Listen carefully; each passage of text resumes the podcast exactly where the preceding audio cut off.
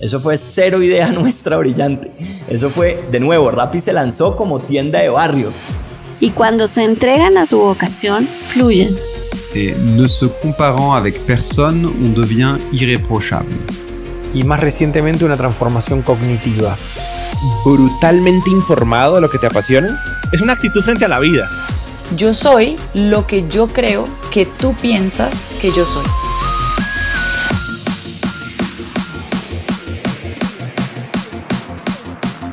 Hola, hola, hola, soy Robbie J. Fry y este es otro episodio of The Fry Show.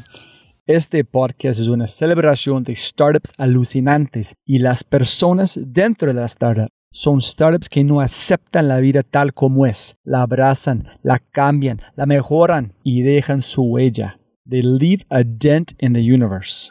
Esta es una serie especial donde yo, Robbie J. Fry, pueda aprender sobre los mindsets, filosofías, historias, valores y culturas y compartirlos con ustedes. En las palabras de Larry King, me recuerdo a mí mismo todas las mañanas.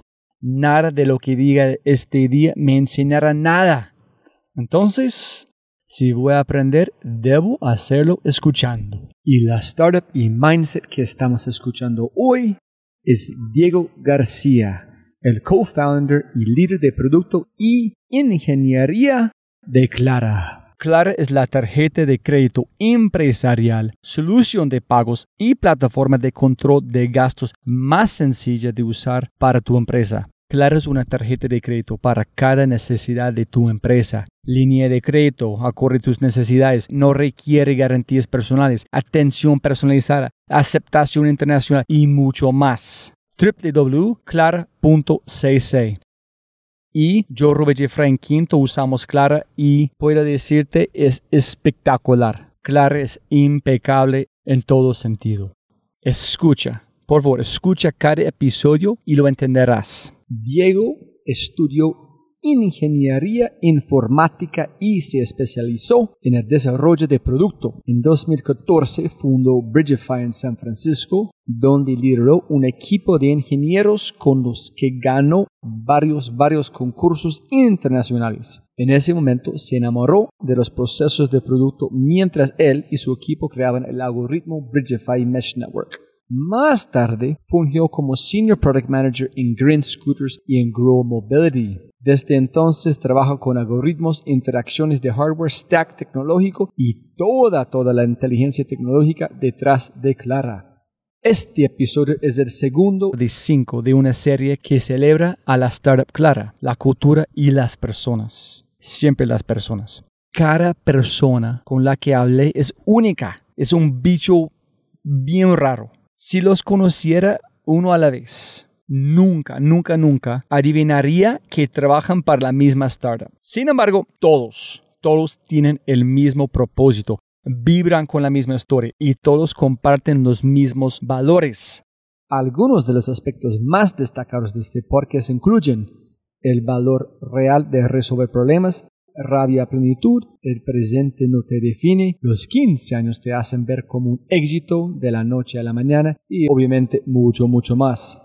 Amigos, Diego es perversamente inteligente, brillante, nivel ninja. Podría estar trabajando en cualquier lugar y haciendo cualquier cosa en el mundo de la tecnología. Eligió a Clara. Esta elección dice más, mucho más, sobre el problema el alcance y el impacto de Clara que cualquier cosa que pudiera haber dicho. Sin embargo, lo más curioso es que él y Jerry crearon la cultura de Clara antes de que se escribiera una sola línea de código. Si es la primera vez que escuchas el podcast, bienvenido y muchas gracias. Espero que aproveches esta oportunidad de inscribirte al podcast en Spotify, Apple, Amazon, Google o tu player favorito. No olvides, si este podcast te parece espectacular, hay otras cosas espectaculares que puedes encontrar en thefryshow.com. The newsletter, convertirse en un miembro de The y obviamente si quieres acceder a los libros, podcasts, personas y lo demás que mencionamos en cada episodio, puedes encontrar todo en thefryshow.com. Y más importante, si disfrutas este tipo de contenido, si escuchas con frecuencia y eres parte de una empresa, ¿por qué no pruebas Quinto? En quinto, aceleramos el cambio cultural con mindsets y WhatsApp. Quinto, lidera la lucha por la abundancia mental un mindset a la vez. Quinto punto AI, K-I-N-N-T-O punto AI. Quinto, cambia la conversación y cambia tu cultura. Y con ese dicho, te presento episodio 187, Cultura antes que código, 2 de 5, con el co-founder de Clara, el genio, Diego García. Tú eres como un ninja en redes. Es muy complicado encontrar información sobre vos. Es un misterio, ¿no? Sí, qué rico. ¿Qué vamos a encontrar? Yo creo que iniciamos en... Estamos escuchando 4.7 Super Stereo desde la hermosísima ciudad del Saltillo. ¿Arrancamos aquí o no? ¡Wow! ¿Eh? No que si hay bastante información, entonces. Ah, no, es, es, un pedacito de tu, en tu LinkedIn, ya en Google Maps, ya imaginando. Cuéntame cómo llegaste a, aquí. En, mira, eso es muy interesante, Diego. Justo ayer está en el Airbnb, en busqué dónde está un restaurante vegano. ¿En saber en qué, en qué calle? Por carrera, no sé, es aquí. Coahuila entonces, la única razón que yo conozco esta palabra es porque yo comía en este, en esa, ah, es la misma. Entonces, cuéntanos sobre dónde naciste y cómo llegaste a radio y arrancamos desde allá. Vale, yo nací en la ciudad de Veracruz, eh, en el ah, de Veracruz. Ok. Entonces soy, soy bastante costeño y playero. De hecho, no me gusta nada, nada, nada, nada el frío. Amo el calor. so, no eres vaquero. no, no, no, no. Soy una mezcla, pero, pero sí, y originalmente por, por cuestiones familiares me la pasé toda mi juventud, infancia y juventud me la pasé saltando de ciudad en ciudad. De Veracruz pasé a Cuernavaca, estuve en Cuernavaca un rato y de Cuernavaca terminé en Saltillo, Coahuila, y saltando de, varios, de varias partes en varias partes. De hecho, yo creo que atribuyo mi conocimiento y mi gusto a las ciencias computacionales a que encontré un refugio, cuando me iba también de ciudad en ciudad, encontré un refugio en la computación. Eh, en lo que hacía amistades, en lo que encontraba esto, en lo que encontraba aquello, la computación siempre me iba acompañando por aquí y por allá. Pues sí, originalmente soy de la ciudad de Veracruz y anduve saltando de, ciudad en ciudad. Y ahí en Saltillo fue cuando me empecé a involucrar bastante eh, ya de manera más seria ahí en las ciencias computacionales. Pero, ¿y por qué saltaste a tantas ciudades? Mi padre trabajaba en la banca. Fíjate, qué... qué Imagínate, todo full circle. mi padre trabajaba ahí en la, banca. Eh, y sí, primero fue por él y después en, un, en una de esas compras que había, que hubo eh, de bancos, entre bancos y bancos en, aquella, en, aquellas épocas, mi padre eh, dejó de trabajar en la banca. En ese vaivén ahí fue cuando yo di el salto y ya me separé y ya me quedé ahí en Saltillo, Coahuila. Pues yo me salí de mi casa como a los 14, 15 pero originalmente sí fue por mi familia, anduve saltando de ciudad en ciudad por mi familia. ¿Dónde estaba este refugio que tú mencionaste? Cuando digo refugio me, refería conceptualmente a las ciencias, computaciones y la ingeniería. Estaba en el internet, estaba en Instagram. Ah, yo pensé que tú fuiste un campo, un lugar donde encontraste un... Ah, ok. No, pero, pero fíjate, eh, ahora que dices lo de refugio, mi refugio era la computación, pero cuando llegué a Saltillo empecé a involucrarme, ahí me gustaba mucho instalar sistemas operativos estás hablando de 14 eh, años, ¿no? Entonces eh, me involucré en la comunidad de Linux de esa época ahí en Saltillo y resulta que eran puras personas como 15, 20 años mayores que yo, como de doctorado, maestría. Y fue ahí donde alguien me vio y me invitó a trabajar justo como comenzaste, ¿no? Me, invitó a trabajar ahí en, un programa de radio y computación, ahí yo, participaba y ahí hablaba pues de cosas de internet y temas de computación. Pero fue por ese grupo, por el usuario de Linux. ¿Tú siempre tuviste tipo de mentalidad de cómo de programación o tú empezaste a encontrar chispas que ese es donde me siento más cómodo? ¿O fue desde día uno tú amas ese tipo de cosa? Yo no tengo otro recuerdo de mi infancia más que la computación. Ay, shit. En serio. No jodas. Entonces, entonces no tengo, no tengo otro recuerdo. Tal vez, digo, si voy a terapia y lo trabajo, ¿no? Pero, pero, pero es tal grado, es tal grado de pasión la, la computación que tengo que sí. O sea, es, es, de las primeras cosas que recuerdo. ¿Y cómo llegaste la, es como hablar en el radio. Ajá, en el grupo de, en el grupo de Linux hubo, hubo alguien que me conoció y me invitó a trabajar en la radio y hubo otra persona que me invitó a trabajar en esa misma época también, ya de cosas de, no sé, estaba trabajando en cosas de Linux y servidores. Entonces estoy rodeando en un taxi dentro de Saltillo, pero esta estación puede escuchar un chico hablando de Linux y ese tipo de cosas en radio. Sí, de hecho se llamaba Mercury. Me acuerdo cómo iniciaba, así como tú iniciaste, ¿no? Así de, hola, ¿qué tal? Mi nombre es Diego García, nos encontramos transmitiendo aquí en Mercury FM. ¿Y cuántas personas escuchando vos hablando de ese tipo de cosas en ese momento? No sé. Espero que al menos unas 10 o 15 personas eran radio FM, ¿sabes? sí, era una radio FM. Entonces ahí estuve ahí metido de lleno. Eh, y luego una cosa llevó a otra. Me invitaron a trabajar en eh, instalando. ¿Has visto las torres esas de telecomunicación que hay, no? Las torres grandes. Eh, me invitaron a trabajar a, que aprendiera ahí como instalación de servidores y, y, antenas. Estuve instalando antenas, telecomunicación y me involucré mucho en la seguridad informática. De hecho, la primera plática que me invitaron a que me invitaron a dar fue como a los 15, 16 eh, en la Autónoma de Coahuila, en el Tecnológico Saltillo, y luego como a los 17 me invitaron también a México, a, la Ciudad de México, ahí en un hotel muy fancy. Yo bien chico a hablar de seguridad. no, joder, eso es increíble.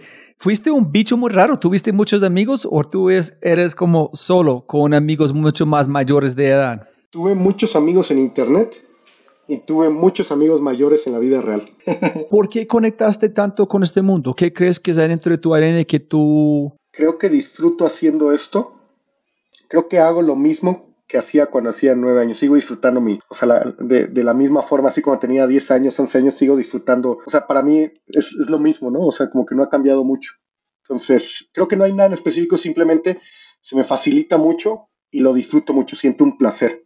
Qué lindo hacer ese desde nueve años. Ojalá que yo pudiera encontrar algo tan, tan chévere que grabar podcast cuando tenía como plática con gente como vos cuando tenía nueve, pero tuve que sufrir toda mi vida para llegar hasta, hasta tener como cuarenta y pico, pero ya otra historia.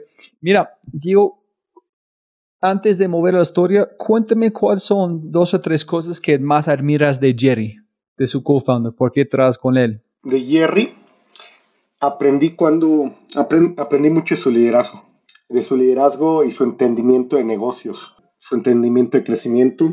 Y eso no es, o sea, eso, ese aprendizaje y apreciación no viene nada más de manera impulsiva, viene de carecer eso en, bastante tiempo, ¿no? De, iniciar emprendimientos y sentir que hacía falta algo y, y, con Jerry lo entendí, ¿no? Ese conocimiento tan claro de negocios, tan claro de crecimiento, fue algo que hizo mucho clic y empatamos. Ese es uno. ¿Los puedo enumerar?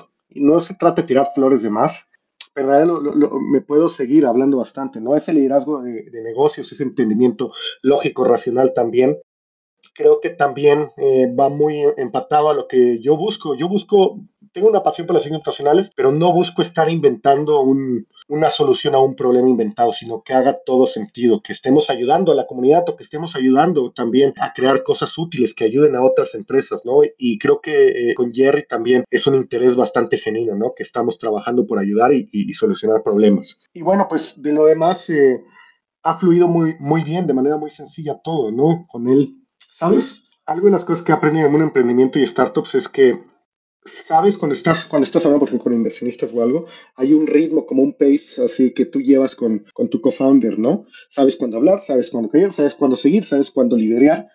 Y creo que ese ritmo, ese, ese ritmo, ese de que alguien está tocando batería, creo que lo encontré con Jerry. y, pero quiero Dame otro detallito amor, más por fin, eh, Diego, porque tú tienes más conocimiento de muchas personas, de quién es como una persona. Yo entiendo el liderazgo, cuando platiqué con él, tú ves que ven un mundo muy distinto, pero como una persona, decidir que yo quiero dedicar tiempo en trabajar, mi vida con algo allá, ¿por qué tú menos de trabajar con él en Green? ¿Cuál es una, como, por ejemplo, con mi co-founder, este man hace las cosas correctas no matter what. Cualquier cosa él encuentra. Entonces, hacer la cosa correcta es una cosa. Hacerla correcta con elegancia en la forma que es de genuinos no es tan sencillo. En este yo admiro más de mi co-founder. Él siempre hace la cosa correcta para las otras personas. So, yo no sé si algo allá similar con Jerry que tú admiras, que es por qué decidiste trabajar con él, o estoy buscando algo que es más allá. Creo que es algo más allá. Eh, Pero mira, traíamos un contexto similar. Traíamos un contexto de haber emprendido, ¿vale?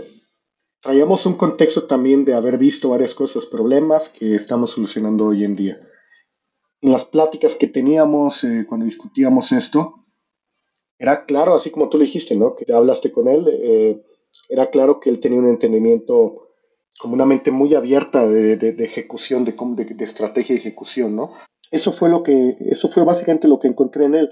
Ahora, si ya hablamos a temas de persona, ¿quieres tener un cofundador con el cual te sientas bien, te sientas, sientas que hay un respeto de trabajo, los dos respetamos mucho una experiencia. Y fíjate que somos bastante diversos porque...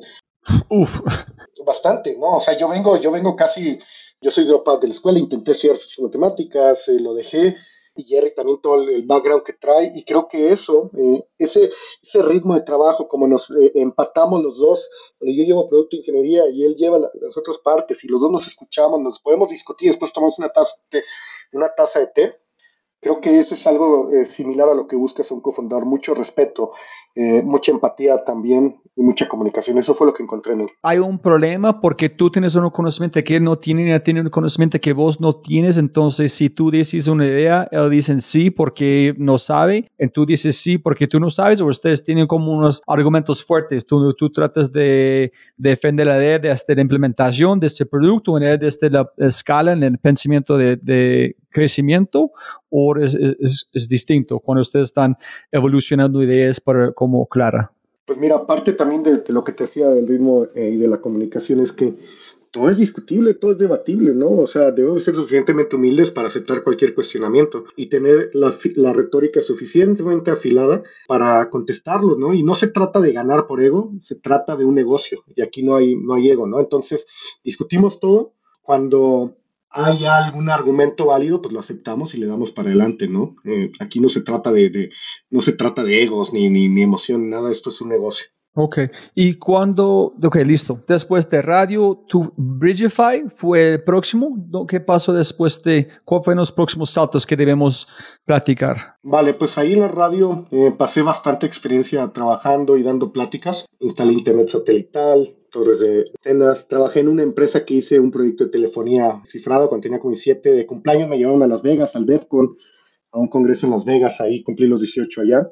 Y luego de ahí pues estuve saltando de empresa a empresa me fui a Monterrey a estudiar la carrera, intenté estudiar, pero no soy bueno con la, escuela.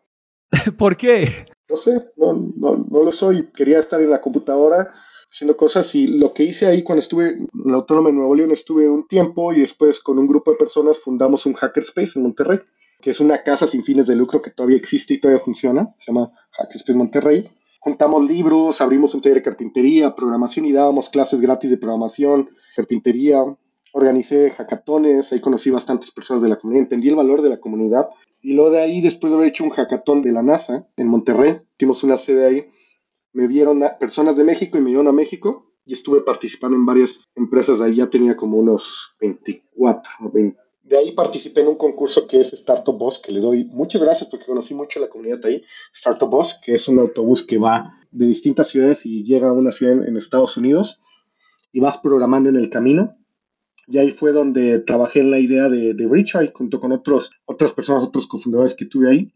Y básicamente lo que hicimos fue un algoritmo que tú podías enviar mensajes sin necesidad de internet. Similar, Jerry bromea mucho porque dice que es similar a lo de, de Silicon Valley Show.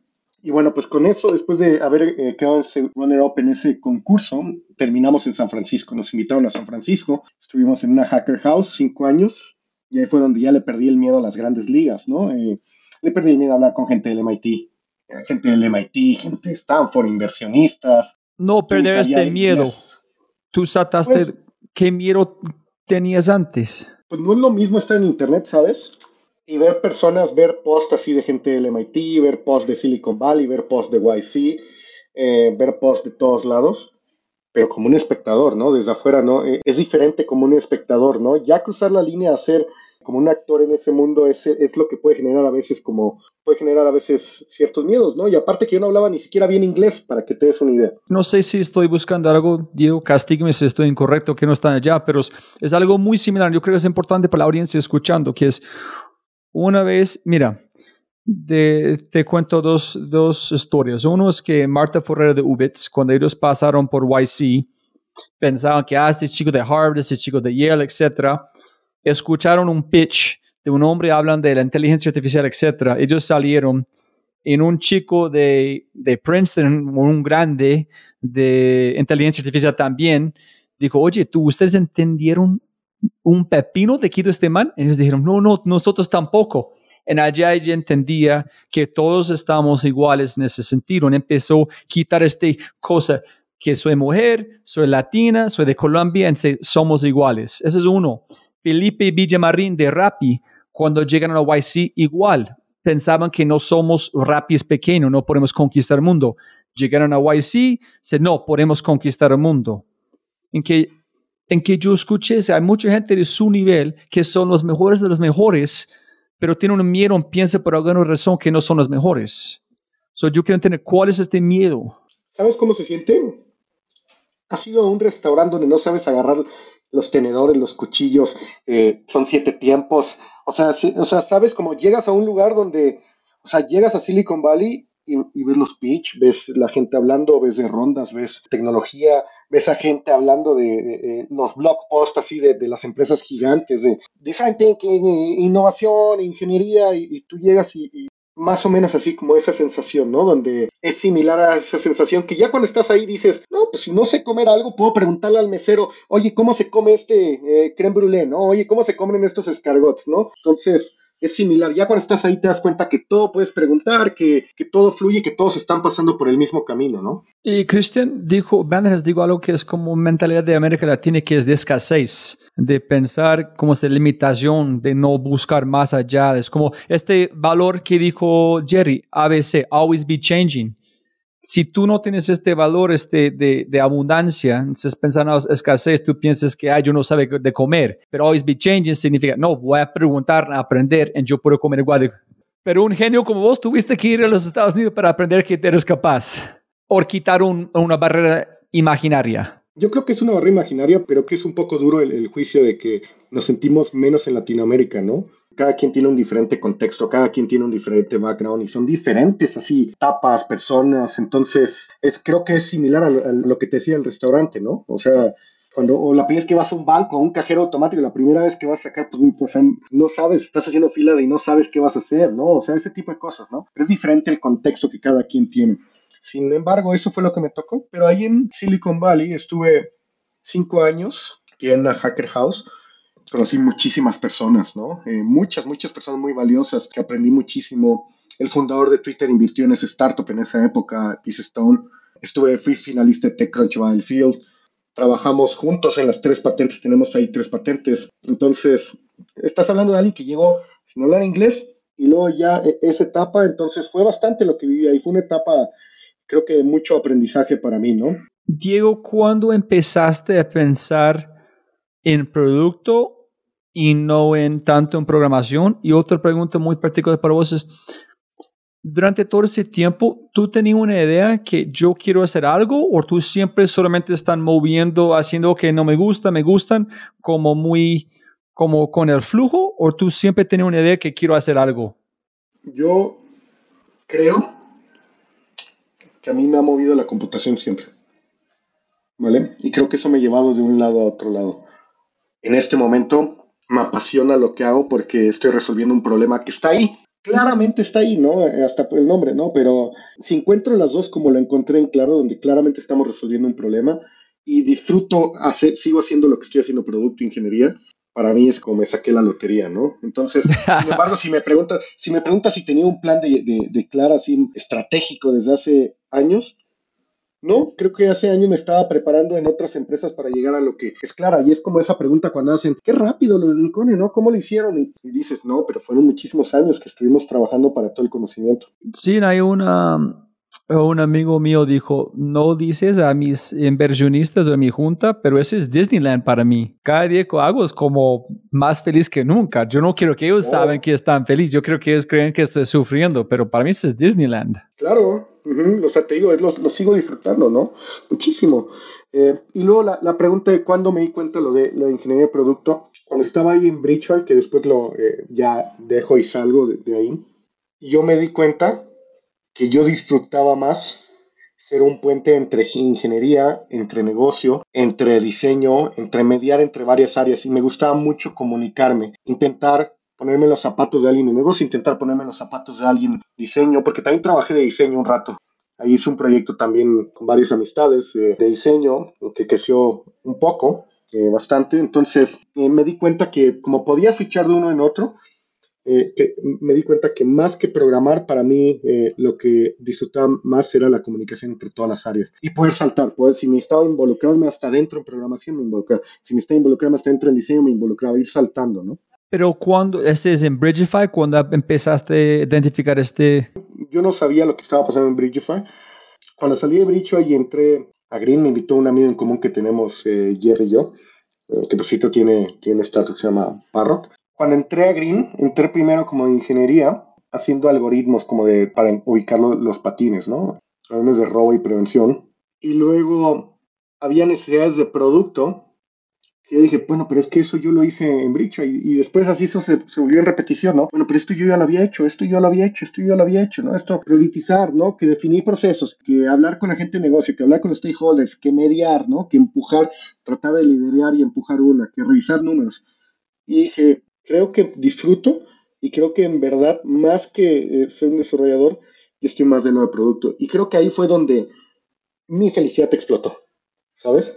O sea, cuando, cuando me di cuenta que podía hacer ingeniería, pero también en producto puedes mediar y ser ahí un puente entre varias áreas y eso es, eso es muy bonito, ¿sabes? Entonces, para vos, Diego, es, el producto es no tanto en la experiencia del cliente ni en pero en comunicar, en conectar todos los puntos juntos que guían la experiencia del cliente. Correcto, no puedes guiar la experiencia del cliente si estás aislado y no escuchas y no comunicas esa experiencia del cliente creo que, creo que explota cuando empiezas a escuchar y empiezas a hablar con todas las personas involucradas. Tú arrancaste con la empresa que adquirió Green, ¿dónde está Jerry? ¿Tú arrancaste directamente con Green? Yo arranqué directamente con Green. Ahí fue donde eh, empezamos a escuchar Jerry y yo, ¿no? Empezamos a escuchar y platicar y, y Jerry y yo y conocernos, ¿no? Los dos tenemos varias cosas. Yo entré primero en ingeniería y terminé liderando varios equipos de producto y en Brasil, ¿no? No solo uno, llevaba varios. ¿Y Sergio te contrató o fue Jonathan? Me contrató David Villarreal. Eh, me buscó David Villarreal porque lo había conocido en San Francisco y platicábamos de algoritmos y tuvimos unas pláticas de algoritmos y varias cosas.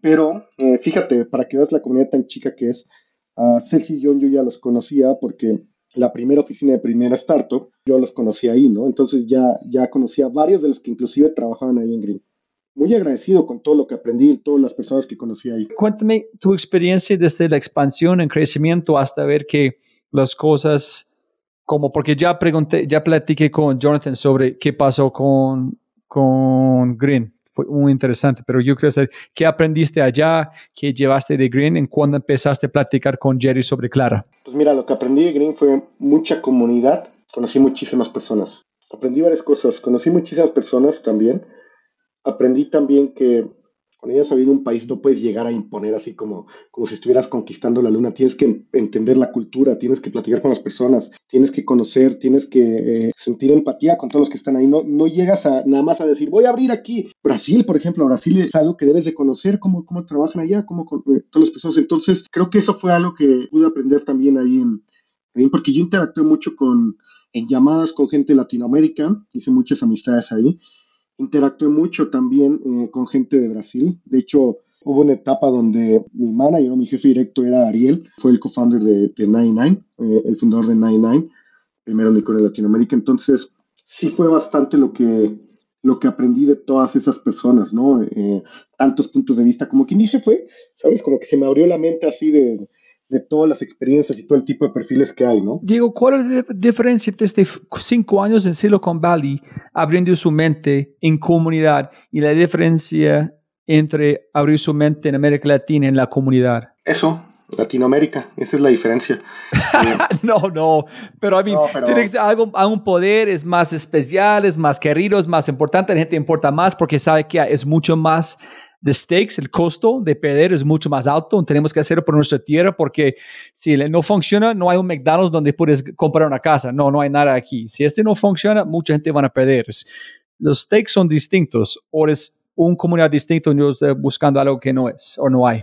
Yo sí creo que hay diferencias, pero creo que los protagonistas, los que están intentándolo el día a día, somos muy testarudos, ¿no? Entonces, ¿cómo explicarlo? Creo que, por ejemplo, mira, ahorita ya fluye el mundo, o sea, de hecho, no creo que yo sea la persona eh, indicada para hablar, por ejemplo, del mundo inversionistas, ¿no? En aquella época, por ejemplo, allá en Estados Unidos, a lo mejor ellos no, no se comprendían los mismos problemas que hay en Latinoamérica, ellos los podían ver pues porque pues, es diferente, ¿no? Silicon Valley ya, ¿no? Entonces, creo que la diferencia son los tipos de problemas, los stakes que hay, eh, son muy diferentes los tipos de problemas, ¿no? Donde, por ejemplo, allá en, Estados Unidos envían mensajes por SMS, aquí en Latinoamérica usamos WhatsApp. Porque en SMS, o sea, son desde pequeños hábitos tan chicos que hay a nivel Latinoamérica hasta el forma de actuar también de, los cofundadores y los desarrolladores y todo, ¿no? Es diferente el contexto. Tal vez no estoy diciendo mucho, es, un poco ambiguo, pero sí hay, sí hay gran diferencia en las personas, a lo mejor, ¿no? No, es, es porque que escuché que tú acabas de decir, hablaste de comunidad y personas y comunicación en Silicon Valley, y tú dijiste la misma cosa dos veces, entonces tratando de entender cuál fue este gran cambio. Para mí es alguien escuchándome, decir, ya escuchaste los mejores, solamente la comunidad es una comunidad, no hace una gran diferencia, pero como que yo vi la forma que tú estás vibrando, no hay una diferencia. La comunidad en Green que hicimos en Green fue muy distinto de algo en Silicon Valley. Había gente muy buena ahí, eh, muy buena. No sé, quiero encontrar eh, lo que tú me estás preguntando. Creo que había gente de mucho nivel ahí en Green. Un crecimiento como el que tuvieron, pues eh, no pasa así de la nada. Mira, yo te digo algo, Diego, posiblemente para facilitar si, si estoy buscando mi propia respuesta. En, no, no, no, si no hay respuesta, no hay. Es que yo dije ayer, si mis hijas trabajan en Clara, yo sería muy orgulloso. Ese es que yo quiero. Yo no me importa si ellos van a trabajar en Amazon, Apple, porque yo trabajaba en Apple, yo sé que existe, que están allá, pero no está haciendo nada por mi país. No van a, el impacto de trabajar por ellos allá no van a hacer nada, pero ellos ganando plata, con una empresa ganando plata en su propio país, en su propia tierra, generando más empleo, mostrando que es posible, donde menos para un Diego ir a Silicon Valley y brillar sus ojos, brillar sus ojos adentro de Clara y decir, wow, yo soy capaz, wow, mira que es posible pero adentro de sus mismas personas que necesitamos saber todo lo potencial. Entonces, ese es que yo quiero ver que tú viste, porque para el poder que tenemos, pero no estamos explotando, es, es escondido en que tú dijiste, con sus ojos brillando en Brasil, con Green, con gente que tiene el, poder de cambiar el mundo. No queremos perder este talento a los Estados Unidos de Europa. Creo que te lo acabas de contestar bastante bien. Eh, pero muchas de las personas que están aquí son personas también que son personas que a lo mejor o sea, mira, yo soy muy orgulloso del equipo que tenemos aquí en Clara bastante, ¿no? Creo que están muy contentos de haber construido algo del nivel de, Clara. ¿Teníamos que haber ido a Silicon Valley para hacerlo esto? Yo creo que no. Y creo que eh, va similar a lo que tú te está, a lo que tú acabas de contestar, ¿no? ¿Teníamos que haber ido a Silicon Valley para entender esto? No. Y muchas de las personas aquí somos muy orgullosas de todo lo que hemos construido. Y la próxima pregunta, ¿cuándo, ¿cómo fue la conversación? Yo escuché la parte de Jerry, pero por favor castígueme con que empezaste a platicar sobre el problema que Clara está solucionando. ¿Cómo fue las conversaciones cuando vos empezaste a sentir esta necesidad? ¿O fue más guiado por Jerry con su visión de negocios? ¿O tú en su parte de productos, no, hijo de madre, ese es un problema asqueroso, tenemos que hacer algo? Empezamos a platicar, la, la comunicación empezó a fluir bastante, ¿no? Era un problema que habíamos vivido que habíamos visto en otras empresas en Latinoamérica y habíamos vivido también, ¿no? No fue un problema inventado, vimos que era un dolor de cabeza obtener una tarjeta de crédito corporativa. Parecen como bouncers, así como de, de antro, ¿no? Parecían como, discotecas si querían te, diera, eh, te daban una, ¿no? También vivimos lo difícil que era eh, generar una tarjeta adicional o que eh, tenían a veces que compartirse la tarjeta, ¿no? Y la experiencia del usuario también era, pues era dolorosa, ¿no? Para diferentes áreas. Eso hizo mucho sentido cuando empezamos a, platicar y, y, fluyera la comunicación.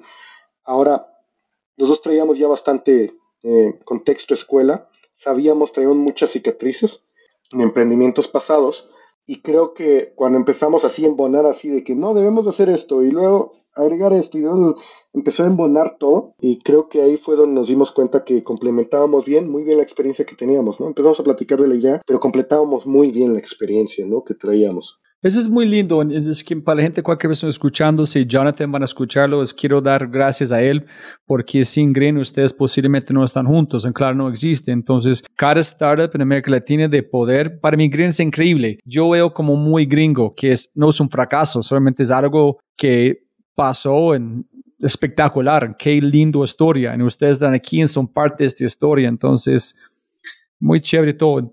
Y Diego, cuando tú empezaste a pensar en el problema de Clara, de forma que tú piensas, tú empezaste a pensar, ah, hijo de madre, con este algoritmo puedo hacer esto, con este puede, o tú empezaste más de, hermano, no hay una forma de ver mis, dónde estoy gastando en este en este país, gastando de una forma local, ese no es justo, o tú pensaste más del lado de programación, cómo conectar este rompecabezas. Yo empecé, yo empecé más del lado de producto, ajá, como el problema lo primero que hicimos Jerry y yo cuando empezamos a, trabajar en Clara fue que, por también por el contexto y la experiencia que traíamos, empezamos, a, aún sin escribir una línea de código, ¿vale? Cuando estrechamos la mano dijimos, vamos a darle para adelante. Porque hay una carne ahí también donde hubo mucho conocimiento, seguro lo, platicó Jerry, de ahí salieron varias empresas, pero cuando empezamos a trabajar ya bien, lo primero que hicimos fue empezar a escribir la cultura. Dijimos, no, esto es, lo, esto es lo, lo primero que antes de una línea de código, antes de una historia de usuario, antes de un dibujo, de un, de, un wireframe, de un blueprint, lo que sea, empezamos a escribir eso, ¿no? Pero cuéntame más. Es que tú, con toda su experiencia de código, Jerry con su punto de visión de negocio, ustedes dos decidieron, no, cuáles son los valores en cultura. Ese es muy poderoso. Sencillo, tú y yo podemos construir una empresa. Sencillo. So, ese es un given, hecho. Pero, ¿qué tipo de empresa queremos construir? más de qué queremos o no vamos a construir A, B, porque hemos vivido o no nos gusta? Tiene que ver con muchas cosas. Tiene que ver con qué es lo que no queríamos. No queríamos una empresa, una empresa a lo mejor en hipercrecimiento que no tuviera valores, cultura, ¿no? No queríamos eso. Por ejemplo, yo a nivel de desarrollo, eh, hablo, hablo de mi parte, yo no quería a ingeniería nada más tratarlos a lo mejor como soldados de Risk, moverlos así nada más, ¿no? en producto quería que hubiera empatía también por negocio, ¿no? Donde sintieran la presión. Entonces, creo que la ejecución de un startup, digo, lo, puedes leer en todos los libros, ¿no? Todos esos posts de YC, todos los posts que ves en todos lados, hablan mucho de la cultura. Entonces, nosotros más que por seguir un libro, un manual, en verdad lo creíamos, ¿no? O sea, sabíamos que eso iba a ser sumamente importante y creo que fue bastante útil, ¿no? Desde, la, desde las primeras personas que entraron, que muchas entraron también de personas que venían desde Green, algunas otras ya venían trabajando conmigo desde hace años, desde empresas pasadas, startups, de, mi primer startup. Cuando empezamos a hablar de, de las virtudes y los valores con ellos, también les hizo muchísimo sentido. Sabíamos que era clave para construir cualquier arquitectura de código, cualquier código, cualquier escalabilidad técnica, cualquier historia de usuario, sabíamos que era importante definir cómo se iba cómo se iban a tener esas discusiones, cómo se iba a tener esa comunicación, qué queríamos y qué no queríamos, y que eran los pilares también, ¿no? Y los primeros ingenieros y todo, Diego, que tú estás entrevistando, dicen, tú cuéntame cómo, cómo fue la conversación. Tú dijiste, hey, oye, parce, miren, yo sé que tú estás allá, ese es que estamos haciendo. Puedes estar aquí, pero tienes que entender algo muy importante. A, B, C. Esa es la empresa que estamos construyendo. Ese es que queremos. Ese es como nos sentimos. Si tú quieres ser parte de este tren, me encantaría tenerte aquí. Pero si tú no estás de acuerdo, no es la empresa para vos. O fue otro tipo de discusión. Ustedes pusieron esos valores tal cual en la mesa, que esa es la empresa que estamos construyendo. O fue más una conversación, esa es la visión. En si ustedes vieron que ellos cuadran con sus valores, contrataron. Las dos.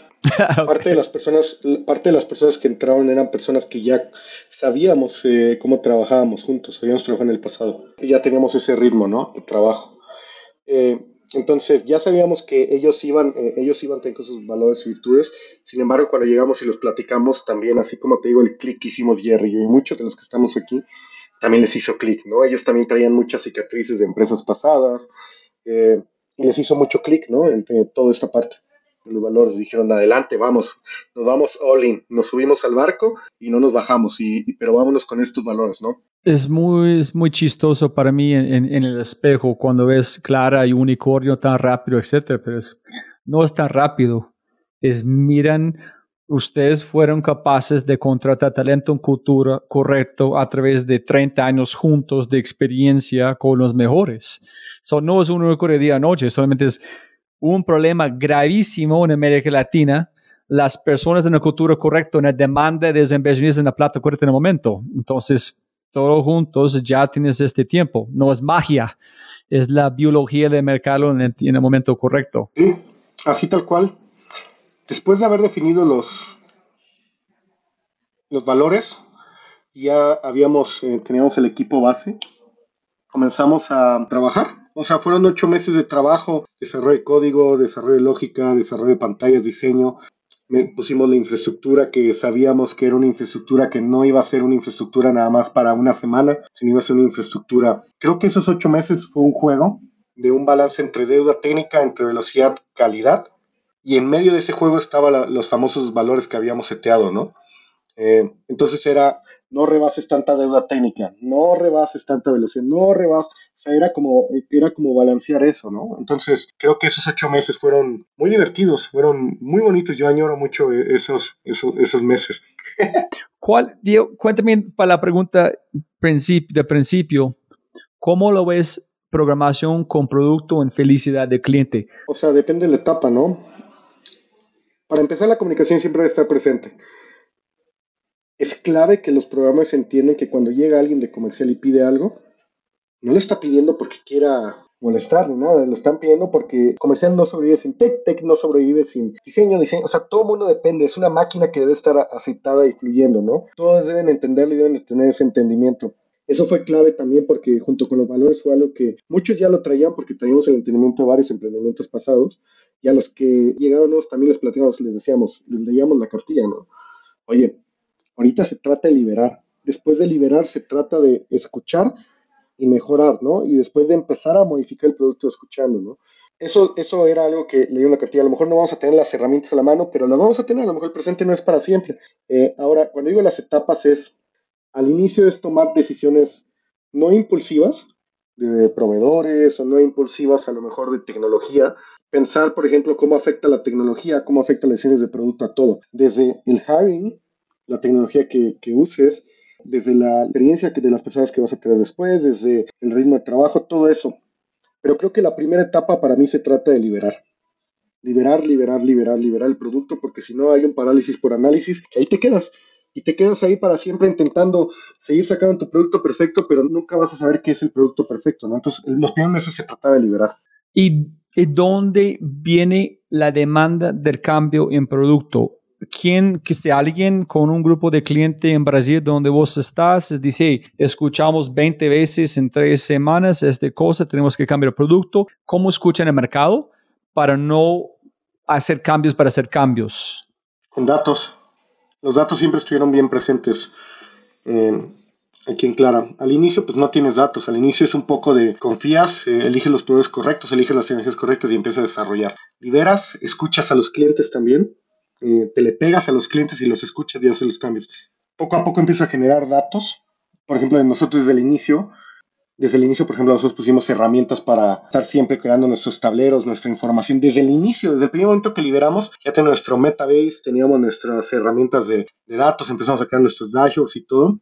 Entonces, ser consciente que los datos van a ser bien útiles, pero dependiendo de la etapa en la que estás, vas a tener datos o no vas a tener datos. Si no tienes datos, si tienes a clientes y puedes acercarte a ellos y escucharlos, ¿vale? Si tienes datos, puedes seguir escuchándolos, pero luego puedes hacer un poco de decisiones de priorización, ¿no? También. Entonces, siempre, siempre gira alrededor de, la, de esta etapa, ¿no? Pero, ¿sabes? Es importante también no caer en, en algo, ¿no? Las empresas hay personas ahí, son, son humanos, ¿no? Entonces la parte humana, aparte de las métricas, por esto digo acercamiento a los clientes, acercamiento a todo, todo mundo, eh, porque al final es, es, la parte humana, ¿no? Estar escuchando y haciendo una parte humana de, de esto, ¿no? De producto. Luego se vuelve muy frío producto, muy, muy frío. Y luego, ¿cómo se ve eso? Pues se ve reflejado en la experiencia del usuario, ¿no? Entonces el producto es todo. Mucho más como nivel de pensamiento de Steve Jobs, no tanto de Wozniak. ¿O no? sí, sí. sí. Creo que sí. Sí, sí, sí. Eso, ¿no? Y ser muy quisquillosos, por ejemplo, en la experiencia de usuario, porque un usuario debería dar más de tres clics para llegar de una sección a otra sección y ejecutar una acción. O sea, hubo cuestionamientos de ese tipo, ¿no? deberíamos dar más de tres clics de llegar a una sección hasta ejecutar otra acción. Tal vez no, ¿no? Entonces, ese tipo de cuestionamientos creo que te digo que van muy alineados. Aparte las métricas al factor humano, ¿no? Todo sea súper fácil de usar. ¿Qué es clara para vos? ¿Qué es clara para Diego? ¿Qué es clara para mí?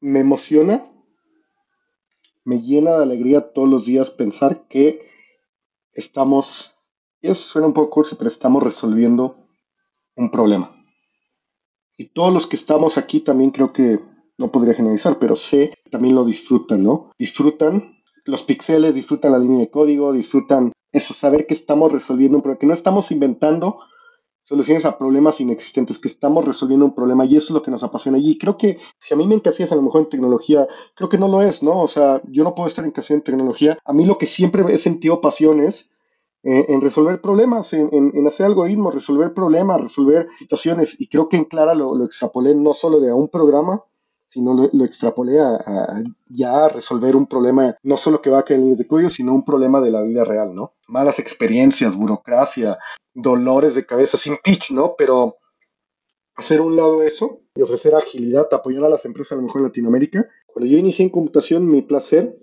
que más me generaba placer era resolver problemas problemas para mí en ese caso, problemas que yo me ponía y resolverlos, ¿no? Instalar un sistema operativo era un problema y después veía cómo resolverlo y leía la documentación y lo leí.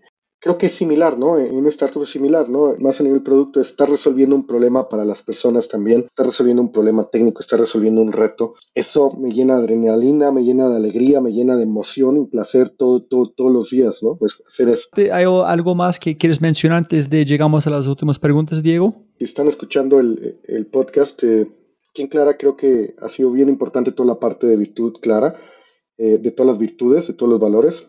Muchas de las personas que están aquí, inclusive durante bastante tiempo en las entrevistas, yo preguntaba algo que los sacaba de onda a las personas, ¿no? Les preguntaba, ¿qué no estás buscando? y era una sorpresa esa pregunta, ¿no? no algunos se ponían nerviosos, algunos no sabían qué no estaban buscando, algunos sabían exactamente qué no estaban buscando. Entonces, las personas que estamos aquí en Clara, tenemos mucha pasión por resolver problemas, tenemos mucha pasión también por todos esos valores, nos llena de alegría, sentimos una pasión por lo que hacemos. Creo que esta máquina no funcionaría si no sienten una pasión por lo que hacen. Tenemos nuestras virtudes, por ejemplo, el ownership, el ownership no funcionaría con eso, ¿no? O sea, si, no sientes una pasión, no sientes un ownership por las tareas, ¿no? Y saber qué es lo que no quieres creo que también es clave, ¿no? Entonces, mucho del equipo aquí, eso ha sido clave para nosotros. ¿Cómo contratas, Diego, si tienes dos personas muy similares, dos genios o dos cracks, una mujer, un hombre igual, que es tan impresionante. ¿Cómo defines esta persona? Claro, esta persona no. Hay unas cosas que ustedes buscan en las personas. Pasando la parte técnica, pasando también la parte de pasión. O sea, creo que son varias partes, ¿no? Es la parte técnica que eso va por default, ¿no? Yo busco mucho que haya una pasión por lo que hacen. Te lo acabo de decir, ¿no? Que sepan muy bien qué es lo que no quieren, qué es lo que no buscan. Para mí es clave. Aquí en Clara no se trata de cumplir horas de trabajo, como en los trabajos promedio o estándares, cumplir, te sientas a las 7 y sales hasta las 8 de la noche. Aquí en Clara no buscamos, por ejemplo, eh, quemar a las personas, burnout de las personas. Eso es algo que yo he pasado y eso es algo que muchos de los que han entrado aquí no queremos también. Y quiero sentirme retado también todos los días, ¿no? Entonces creo que parte de las cosas que busco van muy, muy ligadas a saber qué es lo que no quieren, a que hay una pasión. ¿Tú me escuchas hablar a mí? ¿Cómo, cómo hablo de, tecnología? ¿Cómo hablo de producto? ¿Me escuchas entusiasmado? Estás preguntando. Sí, ¿no? Sí, justo, no, justo está contestando mi propia pregunta. Sí, man, si este man ama su trabajo tanto, yo quiero trabajar con él porque este man no está buscando conquistar el mundo, este man está jugando. Yo quiero jugar también. So, para mí, es, si voy a trabajar contigo es porque quiero jugar quiero ir al trabajo en, en pensar que qué está haciendo es, es, chévere, es divertido, tiene valor, y no en tener una sonrisa en mi cara, no, no estresado. Sí, tal cual. pero eso, eso va muy ligado a ese tipo de preguntas, ¿no? A la comunicación también. Y si no sabes algo, pues no lo sabes y listo, ¿no? no o sea, si no una técnica no lo sabes, creo que también es bastante clave eso, ¿no? Saber qué es lo que no sabes. ¿Cuál es la mejor respuesta que alguien ha dicho? ¿Qué es lo que no buscas? Ajá. Ha habido mucho de, mucho tipo. No quiero decir la respuesta ideal porque... Alguien van a repetirlo.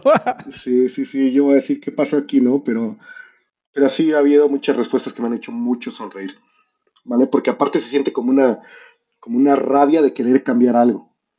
eh, en algunas de las respuestas que he escuchado. Ah. Alguna rabia de querer cambiar a lo mejor el trabajo estándar o a lo mejor unas tarjetas de crédito, a lo mejor eh, rabia para el ecosistema de, ofrecer mejores herramientas para los emprendedores, las empresas. Hay muchas preguntas que, que me alegra escuchar como esa rabia por querer cambiar algo, ¿no? Y utilizar tu conocimiento, empatarlo para que sea un- en la máquina y empiece a fluir. Es muy lindo. La mejor respuesta que he escuchado cuando pregunté a un, un founder de este fue que un chileno se, se llama David Azael de Arc Daily y le dijo, llenar este vacío que tengo adentro.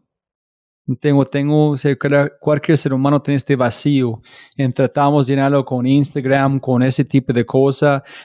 Pero es como dijo Carl Jung con una entrevista. Vamos a Marte o a la Luna y estamos con los mismos problemas que tuvimos antes. Entonces, yo quiero hacer algo que está mejorando algo que donde va a llenar este hueco que yo tengo como un ser humano de mejorar la humanidad. Y si yo no puedo llenar este hueco, este vacío, voy a sentirme más vacío. Yo no sé, voy a cumplirlo, pero eso es, es tengo un vacío y quiero llenarlo con qué hago. Entonces, yo no sé, es, es- pero es fuerte, es desde la gente con este rabia, es este vacío. Eso creo que es lo que te digo, ¿no? Es esa rabia. Eh, es esa energía, esa rabia. Eso siempre ayuda mucho también, ¿no? Para querer cambiar las cosas se necesita eso un poco también. En esa es parte de sus valores, rabia, hijo de no, madre no, no. para el sistema. no, no, no. Pero va ligado a muchas cosas, ¿no? No en un plan malo, pero por ejemplo, todos sus valores, ¿no? El ABC, pues la resiliencia, ¿no? Cambian, ¿no? O sea, la inclusividad, la, la- la diversidad, eh, la simplicidad, la claridad, todo eso sí, creo que son las herramientas, ¿no? Para poder moverse adelante, para poder encontrar una, una respuesta. A mí me gusta claridad. Es, es, es demasiado complicado. Yo creo que es muy sencillo decir, pero imagínate cuántas conversaciones diferentes estamos teniendo todo este tiempo. Yo estoy diciendo algo, tú estás diciendo algo, pero estamos teniendo otra conversación en la mente que es cero clara. Ser clara. Es, hijo de madre, qué reto tan grande hacer, pero hay que, posiblemente es- tú puedes obtenerlo a través de finanzas y números. Aquí no es una mentira, los datos no pueden mentir, ¿no? Pero eso es que hacemos. Eso. Ok, las últimas preguntas. Peor consejo que has recibido en tu vida. Peor consejo que he recibido en mi vida. Creo que podría ser uno, algo así como esto es lo que hay, hay que conformarnos, ¿no? No lo estoy inventando. Yo trabajé también en muchos, trabajé en muchos tipos de, de empresas, trabajé en gobierno, trabajé en varias partes, ¿no? Tuve bastante experiencia ahí, pero, pero eso era algo así como de conformarse y no pedir más, ¿no? Y creo que sería como una vida en blanco y negro, ¿no? O sea, imagínate, ¿no? Esto es lo que hay y, y, pues así es, ¿no? Eh, y no, no estoy de acuerdo con eso. El mejor consejo. El mejor consejo, pues creo que sería pregunta, ¿no? Pero algo tan sencillo como, pues no sé, pregunta, ¿no? Eh, ¿Cómo usar verdad, este no, o sea- tenedor? ¿Cómo usar estos palitos de madera? o sea, ¿qué significa, ¿qué significa una nota convertible? ¿Qué significa equity? ¿Qué significa este código? ¿Qué significa eh, lo que me estás tratando eh, de explicar, ¿no? Eh, ¿Qué significa eso, no? Pregunta, para todo pregunta. A lo mejor puede ser tan, sonar tan bobo, eh, pero no tiene que ser tan elaborada esta respuesta, ¿no? O sea, preguntar todo, todo, todo, todo, preguntarlo, ¿no? Ese es como inicio este podcast. Pero a veces, huevón, ese es un golpe a la cara. Cuando tú preguntas, en, ve la cara del invitado y dices, "Uy, madre, qué pregunta, pero este fue tan pero no me importa. Chévere. ¿Qué harías mañana si no tuvieras que sentirte culpable y nadie se molestara? ¿Qué haría? Me siento muy pleno, ¿sabes? Muy pleno. Pero en verdad me siento, me siento muy pleno, ¿no? O sea, muy, muy, muy pleno. O sea, tengo mi mascota, se llama Dean, va a la oficina conmigo, trabajo, hago lo que me gusta, hablo con mi familia todos los días, disfruto trabajar con todas las personas con las que trabajo.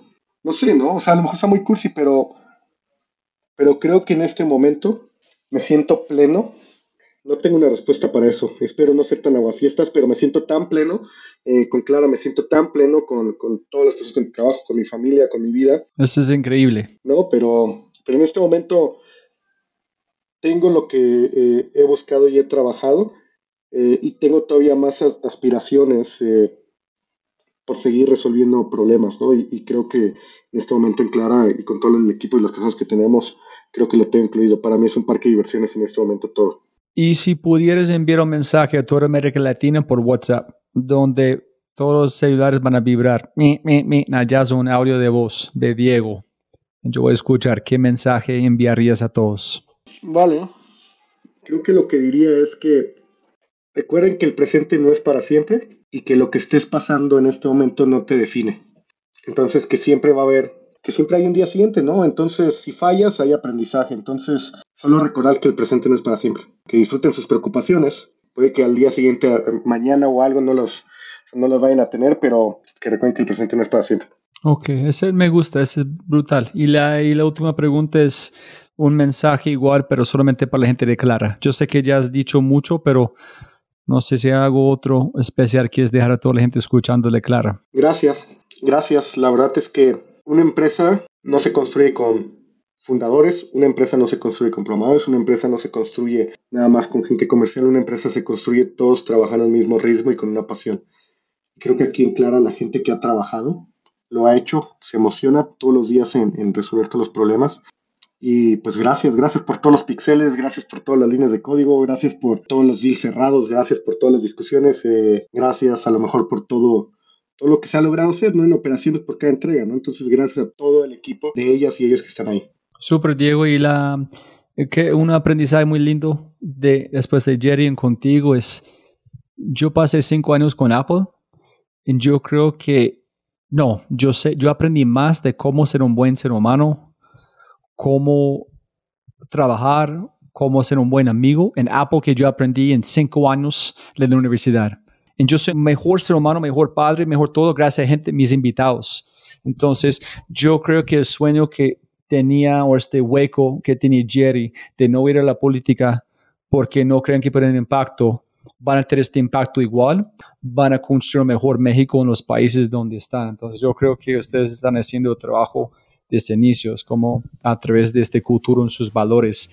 El producto es, ok, chévere, pero que salen con las personas, sus familias, en sus valores en el futuro es algo muy, muy lindo, ¿no? Listo, siempre gana más plata, no más tiempo. Gracias, Diego, por su tiempo. Muy amable. Muchas gracias. Gracias todo, como siempre, siempre, siempre puedes ganar más plata, pero no más tiempo. Muchas gracias por escuchar.